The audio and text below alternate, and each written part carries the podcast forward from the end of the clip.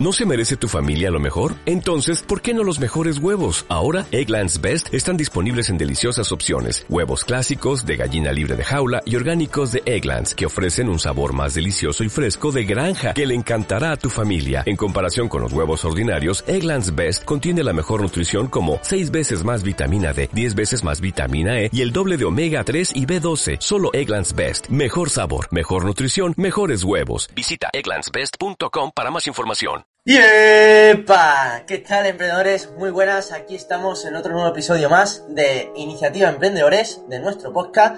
Y eh, bueno, hoy no estoy con, ni con Álvaro ni con Rafa. ¿Por qué? Pues porque en algunos momentos, pues tengo que salir yo a, solamente y eh, aquí a, al barro, por así decirlo, a la lucha, a la guerra. Y eh, como ellos están con su proyecto de Voice eh, bastante bien, eh, ahí sacándolo adelante y más, pues a veces hay que sacar esto adelante y sacar episodios, porque así es la vida. Así que eh, esta va a ser la continuación de la lista de, de las empresas, no, de, de las startups más innovadoras de 2021, será la segunda parte, porque hay algunas que se, me, que se han dejado que mmm, no tienen desperdicio ninguno. Hay bastantes, pero no tienen desperdicio ninguno, al menos estas tres, ¿vale? Que al menos eh, son bastante curiosas. Y eh, con ello empezamos con una startup que ya habíamos empezado y que ya habíamos dicho previamente en las potenciales startups unicornio.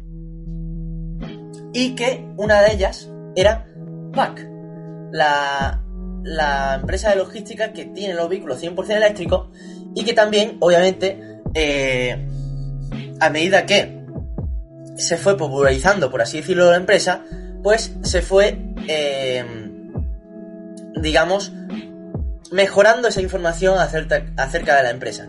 Y en este, en este artículo que dice de emprendedores.es, pues básicamente también dice que PAC es la plataforma para la gestión de envíos programados. Y que en su día, claro, eh, yo vi la noticia y no vi eh, más noticias acerca de, de la empresa, y no había mucha información al respecto. Y fíjate que era conocida la empresa y todo. Potencial unicornio y todo, pero solamente me salía eh, información sobre la ronda de financiación que habían hecho en 2020, en este caso. Y eh, fíjate que ahora está saliendo más a la luz esta empresa, está familiarizándose más empresas, que de hecho la otra, eh, me metí en su LinkedIn y tiene 440 empleados ya entre todas esas y están contratando gente, por si os queréis meter ahí. Y todas estas empresas seguro están contratando gente en LinkedIn. Por si os gusta lo que sea, pues oye, lo miráis en LinkedIn y ya está. Eh, total, que eh, su historia, aquí el artículo voy a leerlo eh, como si fuera un, un, audiolibro, por así decirlo. Eh, es distinto, sí, lo sé, pero es que mmm, literalmente mmm, me gustaría empezar todo eso, porque esta historia sí que es verdad que eh, lo había dicho ya en su día, pero eh, como es, mmm, traigo solamente tres empresas, ¿vale? Más, pues eh, me gustaría hacerlo tipo audiolibro, ¿vale? Así que es lo que voy a hacer. De este modo, ¿vale? Voy a hacerlo, voy a empezar con Pack, ¿vale? Y, la cosa es que la historia, pues era mmm, de los confundadores de Fernando Benito, junto a Xavier Rosales y Víctor Orados, todos de Barcelona. Pues Pack no nació siendo la solución de entrega de, paquetería e-commerce mejor valorada de Europa y fue adoptando su modelo en sus dos primeros años hasta encajar y escalar su modelo de negocio. En enero de 2015 se presenta en Barcelona a un concurso de ideas organizado por la aceleradora con base en Dubai, TARN 8, TARN 8, por así decirlo, lo, lo, siento por mi pronunciación de inglés. Eh, su pronunciación, eh, no, su propuesta es una solución de entrega de paquetería e-commerce que utiliza a taxis con licencia para entregar pedidos en menos de dos horas. O sea, básicamente de última milla. Entre más de mil equipos, son uno de los ocho proyectos que participará en el programa de aceleración en Dubai. Allí empiezan a desarrollar la plataforma de producto. Ese desarrollo lo lidera Suraj Sirbankar, parece ser que es indio, que acabará convirtiéndose en su cuarto socio. A las pocas semanas de empezar el proceso de aceleración, descartan su idea inicial y apuestan por mensajeros profesionales. En junio de 2015 gana el primer premio en un concurso internacional organizado en Emiratos Árabes por IT Park, el mayor parque tecnológico de Rusia. Pese al reconocimiento obtenido, no consiguen cerrar una ronda en Dubái y vuelven a Barcelona para autofinanciar el proyecto. En julio de este año, firman su primer contrato con el grupo L'Oreal y a finales de 2015 el corte inglés apuesta por PAC, ofreciendo a sus consumidores entrega en menos de dos horas desde alguno de sus centros. A principios de 2016 y durante ese año abren más de 50 ciudades en menos de 10 meses. Poco después, grandes retailers como FNAC y MediaMarkt implementan la solución de pack de entrega express, express desde sus tiendas. Fijaros que un crecimiento mmm, estratosférico desde, o sea, en enero de 2015 se presentaron el concurso de ideas y en el mismo junio ganan el premio. Vale, pero es que a finales de 2015 ya tienen acuerdos con L'Oreal y el Corte Inglés. Fijaros que a lo largo de un año ya tienen acuerdos. Acuerdo. Y en 2016 abren en 50 ciudades. O sea, en dos años, su, vamos, como debe ser una startup, ese crecimiento eh, exponencial, ¿no? ¿Qué ocurre? Que se dieron cuenta de eh, su problema de escalabilidad en el modelo de negocio. A pesar de este éxito, Pack advierte un potencial problema de escalabilidad de su modelo. El mercado no es suficientemente grande y solo un porcentaje muy reducido de los consumidores estaba dispuesto a pagar unos 8 euros por una entrega inmediata. Las entregas desde tienda tienen un elevado coste operativo. De este modo, en 2017, fijaros, dos años más, son conscientes que los consumidores valoraban la opción de escoger franja de entrega por encima de la inmediatez. La solución pasaba por consolidar los pedidos a través de centros de distribución propios y mejorar los algoritmos de enrutado. A principios de 2017 abren su primer centro y en pocos meses desarrollan una red de centros y de estaciones de última milla para ofrecer entrega al día siguiente de la compra en la franja horaria designada por el consumidor. Esto y el desarrollo de un nuevo sistema de enrutado generaron eficiencia abaratando los costes. Fijaros que se dieron cuenta de, oye, no hay tanta atracción porque es por el coste. Vale, vamos a intentar otra cosa más. Y de hecho, ahora, como lo estamos moviendo, o sea, no sé si Amazon estaba programando eh, antes los, eh, los envíos, pero no sé si a lo mejor fue en base a que ya lo veía en otras partes o en Estados Unidos ya lo estaba ofreciendo y Pack, de hecho, vio que Amazon estaba haciendo eso y lo replicó. Supongo que fue por eso, porque eh, intuyo que esa parte pudo ser bastante mm, buena. De, oye, vemos lo que está haciendo Amazon, lo que tiene Amazon y lo replicamos a Europa. Eso creo que puede ser, pudo, ser algo bastante eh, acertado por su parte. Y de hecho lo está haciendo, obviamente. De ahí su popularidad. Total, que con esta experiencia y desarrollo, Pack se ha convertido en una solución de entrega de paquetería e-commerce que permite al consumidor recibir, recibir sus pedidos online cuando, donde y cuando prefiera. Eh, a diferencia de los operadores tradicionales, o sea, esto mm, citando una cita de los fundadores, a diferencia de los operadores tradicionales, estamos especializados en el desarrollo de tecnología propia para, eh, eh, maximizar la experiencia del consumidor y generar eficiencia operativa. Gracias a nuestra plataforma tecnológica, procesos innovadores y foco en la excelencia operativa, los consumidores online tienen acceso a entregas rápidas y precisas a un coste competitivo. Nuestro objetivo es que las entregas online sean más simples para el consumidor y sostenibles medioambientalmente, de ahí que la empresa tenga los vehículos 100% eléctricos. Ponemos el foco en el consumidor para que sea él quien pueda personalizar su experiencia de entrega. Somos la primera empresa logística del Reino Unido que ha conseguido ser neutra en carbono y la única del sector que ha firmado eh, un acuerdo con Naciones Unidas en las empresas como eh, empresas como PAC, Sony, SAP o Microsoft se compromete con el medio ambiente. Eso es lo que subraya eh, Benito, que es uno de sus cofundadores. Entonces, con más de 400 empleados, son el proveedor de 17 de los 20 mayores expedidores de envío online en las ciudades en las que opera. Este año prevén cerrar con una facturación superior a los 100 millones de euros Operan en España, Francia, Reino Unido y Portugal. Y entre sus clientes, además del Corte Inglés, Inditex, Amazon, Decathlon, Fnac, Nespresso o PC Componentes, entre otros, eh, desde The Pack aseguran que les queda mucho camino por recorrer. las expectativas de los consumidores seguirán aumentando en los próximos años y desde PAC vamos a intentar adelantarnos desarrollando nuevas soluciones tecnológicas que mejoren la experiencia del consumidor y hagan más sostenible medioambientalmente la entrega, afirma Benito, que que le han hecho la entrevista parece Entonces, de esta forma, en los últimos dos años han gastado unos 70 millones de dólares de inversores como Bregal, Milestone, Unbound, RPS Ventures, FJ Labs, Rider Global, Kibo Ventures, Bankinter, Big Sur Ventures, Bonsai Venture Capital, All Iron Ventures, Cube Ventures y Xavier Rubio o Bernard Hernández.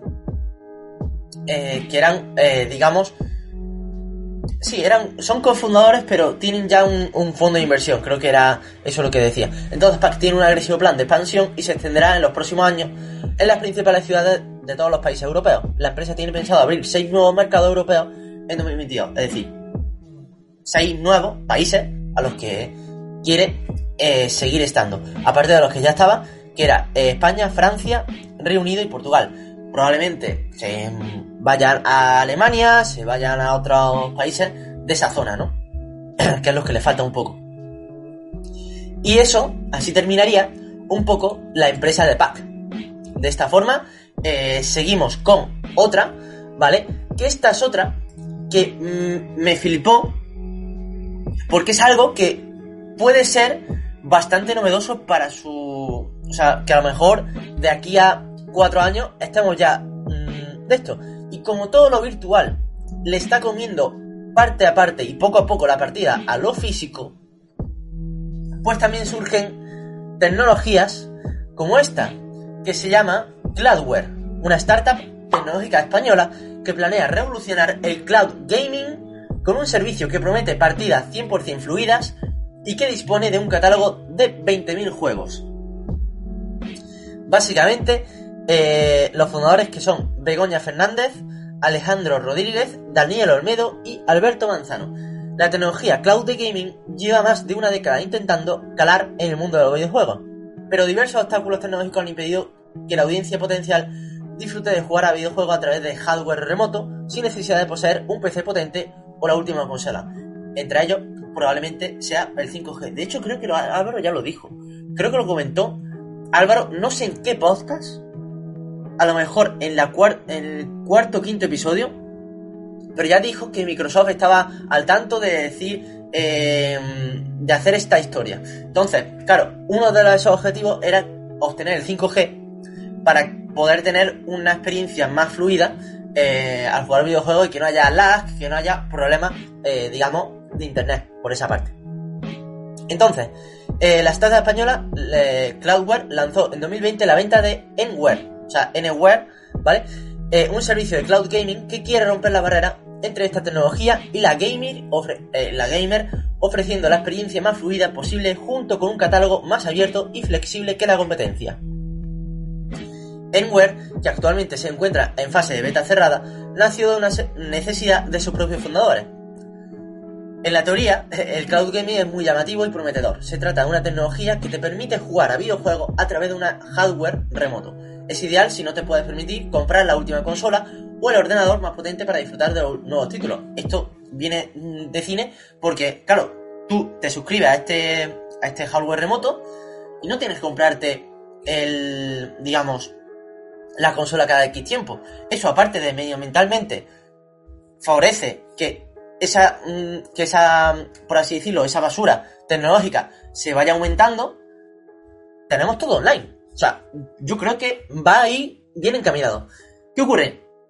Pues eso, eh, solo necesitas pagar tu habitual conexión a internet y la suscripción de la compañía que te ofrezca este servicio de gaming. Te conectas a la plataforma y un servidor instalado en uno de sus data centers eh, hace de puente entre tu mando y el hardware lejano. Eh, ah, bueno, vale. es que sale, aquí un anuncio de que dice Microsoft España. ¿Quién iba a decir hoy que el jugador que se lleve la copa de Fortnite va a ganar más que cualquier otro deportista de élite. En fin, los videojuegos y los eSports que están bastante eh, al tanto. Eh, y están cada vez popularizándose más porque están consiguiendo inversores y consiguiendo patrocinios que, eh, en fin, que los, mm, por así decirlo, también los futbolistas lo tienen, ¿no? Entonces, en la práctica, esta tecnología es muy parecida a un truco de magia. Encandila a su audiencia mientras no se note que está funcionando, pero la perderá inmediatamente si un fallo o un despiste pone los engranajes que se esconden entre bastidores. Ahí está el problema. Y eso fue lo que le ocurrió a las primeras compañías que ofrecieron este tipo de servicio.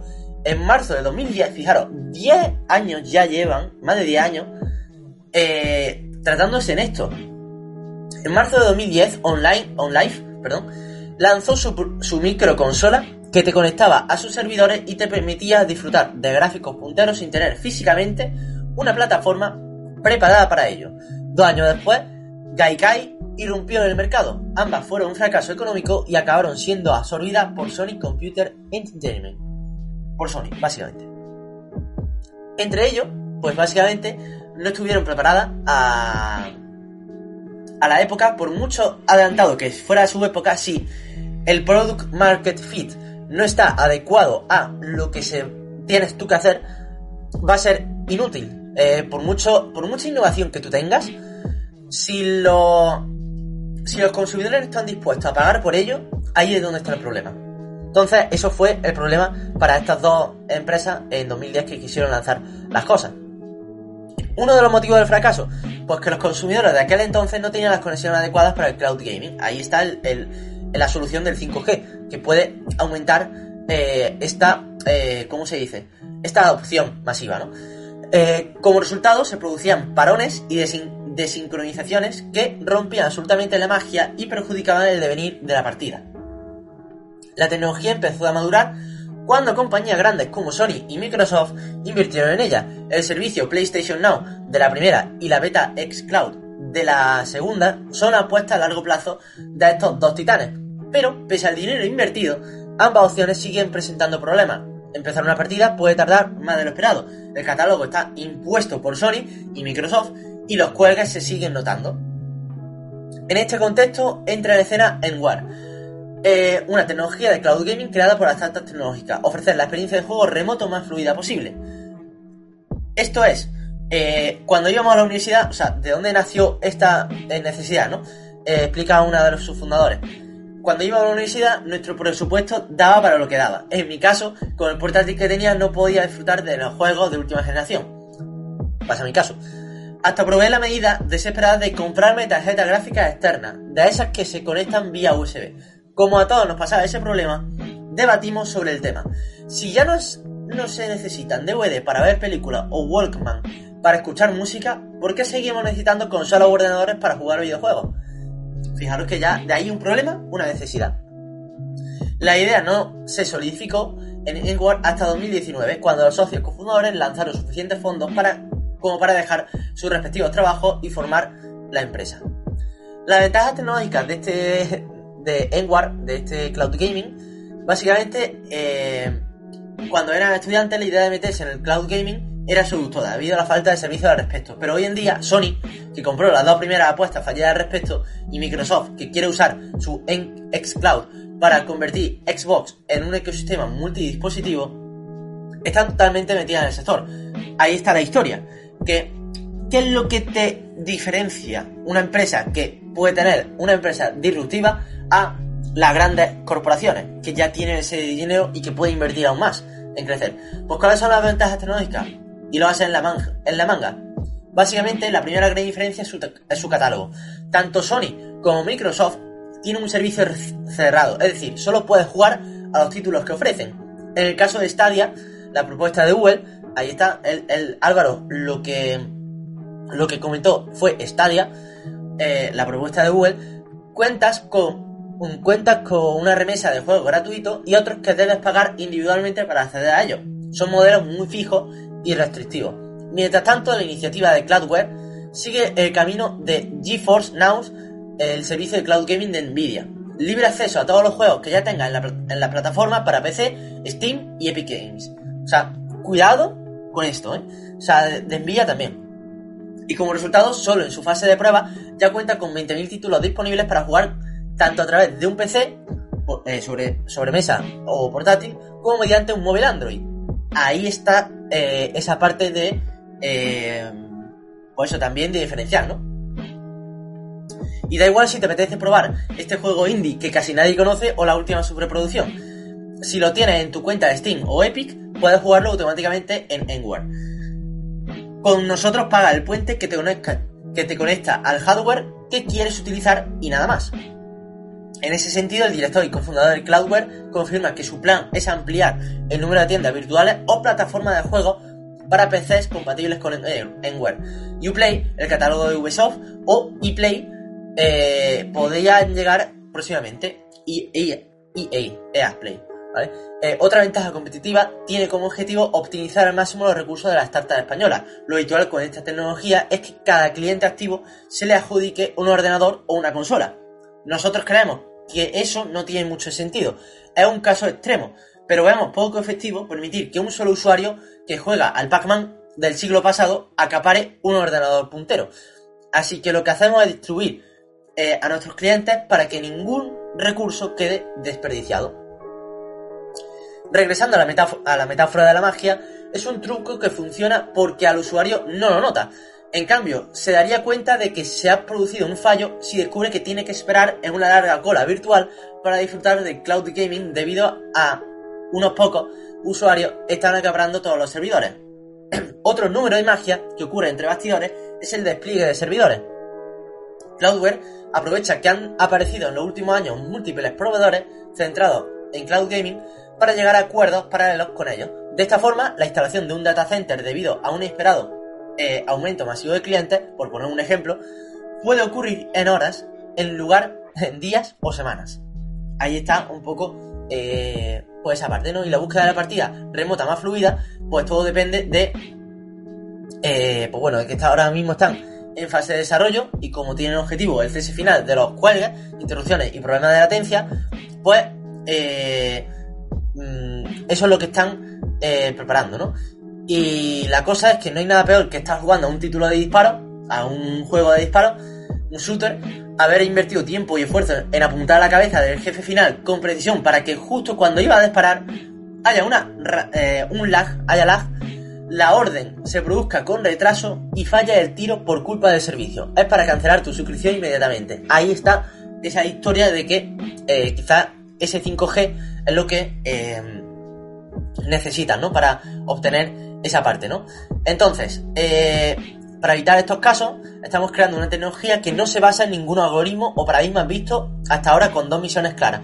La primera es reducir la latencia lo que significa que Enware consumirá menos, tardará poco en operar y el usuario apenas percibirá retraso. Y la segunda es que siga jugando y disfrute la partida a pesar de que tenga una mala conexión. La competencia, cuando ocurre, o sea, sí, la competencia, cuando ocurre un imprevisto de este tipo, lo que hace es descartar fotogramas. Eso el usuario lo nota y le afecta tanto a nivel jugable como estético. Enware mantendrá siempre la fluidez de la sesión independientemente de lo que esté ocurriendo con tu conexión. O sea, básicamente lo que dice aquí es que para que te vaya más fluido, lo que hace el, por así decirlo, el algoritmo es reducir los fotogramas por segundo para que te vaya aún más fluido. Es como bajar la... ¿Cómo es? Eh, sí, bajar la resolución de un vídeo. Por ejemplo, de, verlo a 720 a 420 píxeles, ¿vale? Pues claro, eso los usuarios lo van a notar. Entonces, eso es lo que no quieren que esto pase. Entonces, por el momento quieren seguir en esa fase de prueba este año. O sea, en este 2022 quieren ir a fase de prueba para luego eh, ver cómo está. Y, bueno, de ahí que, que vaya... Bueno, la startup además se encuentra en fase de búsqueda activa de empleados, o sea que ahí está. Así que pronto dejarán de ser los 8 trabajadores iniciales. O sea, todavía cuentan con 8 trabajadores. Cuidado, eh. Y bueno, sin lugar a dudas, esto que habrá pasando no es en esta generación porque acaba de debutar, pero dentro de 7 años con las próximas Xbox y PlayStation, es demasiado tentador el ámbito de los negocios como para no hacerlo. O sea, digamos que, por ejemplo, el cloud gaming es un elemento disruptor, como lo fue Spotify para la música. Es el mayor ejemplo que puede evolucionar a eso. O sea, si nosotros podemos escuchar música desde Spotify con un cloud, ¿por qué no hacerlo con los videojuegos? O sea, y todo este elemento disruptor, disruptor por poco que altere un modelo de consumo, para la empresa significa un retorno de ingresos sumamente significativo. Claro, porque ya no tienes que invertir más en coste físico, sino que, oye, todo es virtual y ya está. ¿Qué es lo que se están quejando mucho los gamers ahora? Se está quejando mucho de, eh, por ejemplo, de, de los juegos físicos. ¿Qué te digo yo?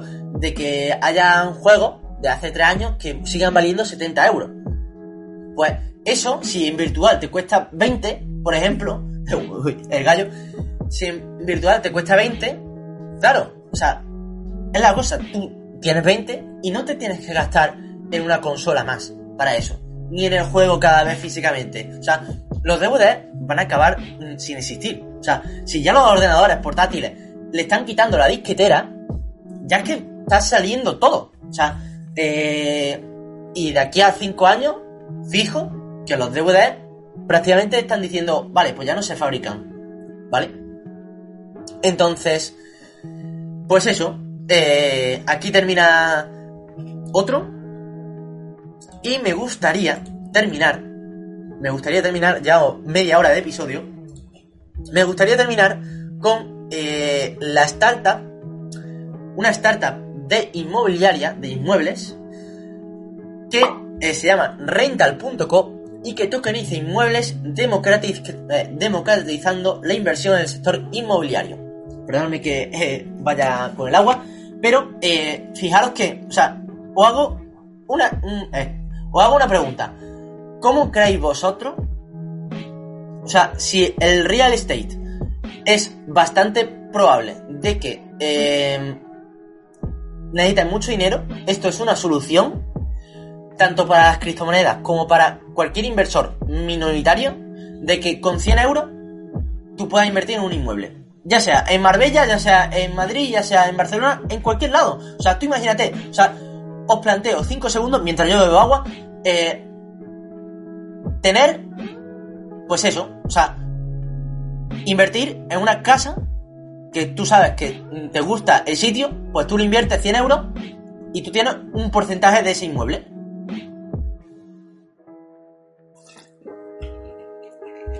Básicamente, eh, la startup rental, ya he terminado de beber agua, por si no habéis dado cuenta. Básicamente la startup posee inmuebles en cartera con ubicaciones destacadas en Andalucía y la comunidad valenciana, vendiendo los inmuebles en minutos de su publicación en la web a inversores de más de 50 nacionalidades. Rental.co, una startup tecnológica española dedicada a la tokenización de inmuebles, nace con el propósito de democratizar la inversión en el sistema inmobiliario. La plataforma quiere dar acceso a cualquier inversor interesado en destinar su dinero a la inversión en inmuebles en cualquier parte del mundo, con solo dos clics y sin barrera de entrada. Queremos facilitar, eso es lo que dice eh, el cofundador y CEO de Rental Co, Eric Sánchez Galvez. Queremos facilitar la inversión en el sector inmobiliario para que todas las personas puedan invertir en productos seguros, rentables, más del 13% anual, bastante bien el, el ROI, el rendimiento anual, y líquidos sin eh, importar su ubicación geográfica sin barreras ni gestiones complejas, mientras obtienen dividendos y beneficios mensuales. Básicamente, la tokenización de inmuebles, eh, la carta es lo que propone, ¿no? La tokenización eh, y facilita en ello. Por un lado, el token es la representación digital de un activo en una blockchain, hasta ahí nada nuevo. Y por otro lado, la tokenización es el acto de digitalizar un activo de manera que el token capture y represente el valor de ese bien y quede registrado en dicha blockchain. La tokenización de inmuebles facilita la forma de invertir desde cualquier parte del mundo. Hemos innovado en el sector de la inversión fusionando la industria tradicional del mercado inmobiliario con la tecnología blockchain, haciendo la inversión más accesible, rápida y beneficiosa. De esta forma apuesta eh, o sea, la digitalización de un bien inmueble porque ofrece múltiples ventajas como la fácil transferencia eh, en unos pocos segundos y a un bajo coste. Su sencillo almacenamiento, la fraccionalización del valor del bien, entre otras, que permiten acceder a capital global, dar una mayor liquidez al mercado y llevar a cabo operaciones ágiles y económicas. Básicamente, la startup divide los inmuebles en tokens cuyo grado aproximado es de 100 euros, siendo la inversión mínima de un token. La estrategia de crecimiento y expansión que tiene Rentalco eh, básicamente cuenta con 2.000 inversores registrados de más de 50 nacionalidades distintas en solo unos meses. eh, porque esto creo que estuvo ya en, eh, en mayo. O sea, cuando estaba el boom del Bitcoin, eh, máximo histórico, eh, no en noviembre, sino ahora también, o sea, en mayo, pues ya empezó eso, ¿no? Entonces, está experimentando un fuerte, un fuerte crecimiento de su nacimiento, la aceptación e interés de las personas para ejecutar eh, operaciones financieras en el sector inmobiliario les lleva a evolucionar su estrategia de expansión y en este sentido, la empresa emergente está trabajando en dos aspectos.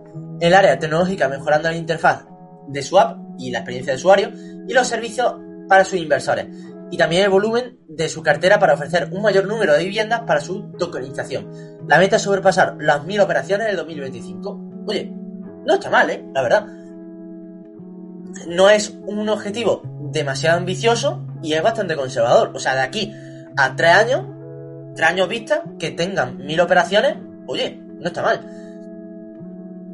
Y añade, hemos innovado en el sector de la inversión fusionando las... Eh, bueno, esto ya está, ¿no? Vale, sí. Eh, bueno, a través de la tecnología de blockchain, otorgando seguridad, integridad, trazabilidad y transparencia a cualquier operación. Estas son las claves de nuestro éxito, hacer accesibles inmuebles a personas de cualquier parte del mundo. Fijaros que...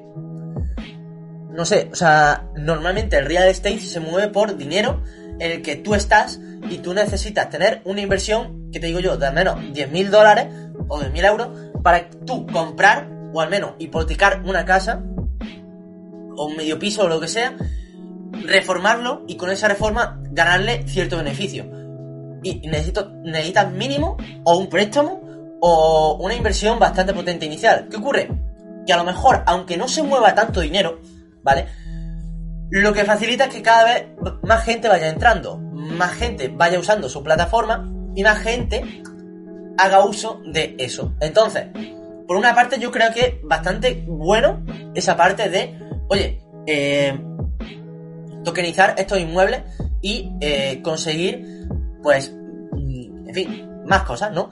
Entonces, eh, con esto, ¿vale? Con esto, voy a dejarlo porque mm, también hay un montón de listas de, startups que se, se, basan mucho en... bueno, de hecho, no sé si lo puedo decir. Bueno, hay un montón, sobre todo dedicada al mundo de la medicina, cosa que me, me, me enorgullece. O sea, de la medicina, de la, de la, sí, del sector salud sobre todo. Hay un montón que utilizan la inteligencia artificial, que implementan la tecnología, que implementan un montón de cosas. ¿Vale? Y yo creo que esto puede ser bastante beneficioso. Y a un montón de la inteligencia artificial, de que se, debe ser, pues eso, un, algo bastante un must, por así decirlo, ¿no? Y bueno, eh, por mi parte, creo que está bastante bien de que yo haya hablado 40 minutos, ¿vale? Así que con esto es un episodio bastante corto, sí, lo sé, lo entiendo, pero espero que haya gustado.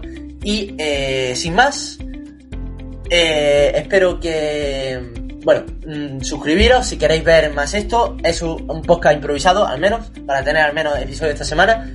Y sin más, nos vemos eh, bueno, esto es lo bonito. Primero, esto es lo bonito de estas cosas, porque nunca se sabe lo que puede esperar de ellas. Y, eh, bueno, con esto y un bizcocho, nos vemos hasta la semana que viene a las 8, por ejemplo. Así que, nada, eh, nos vemos la semana que viene. Adiós. Ok.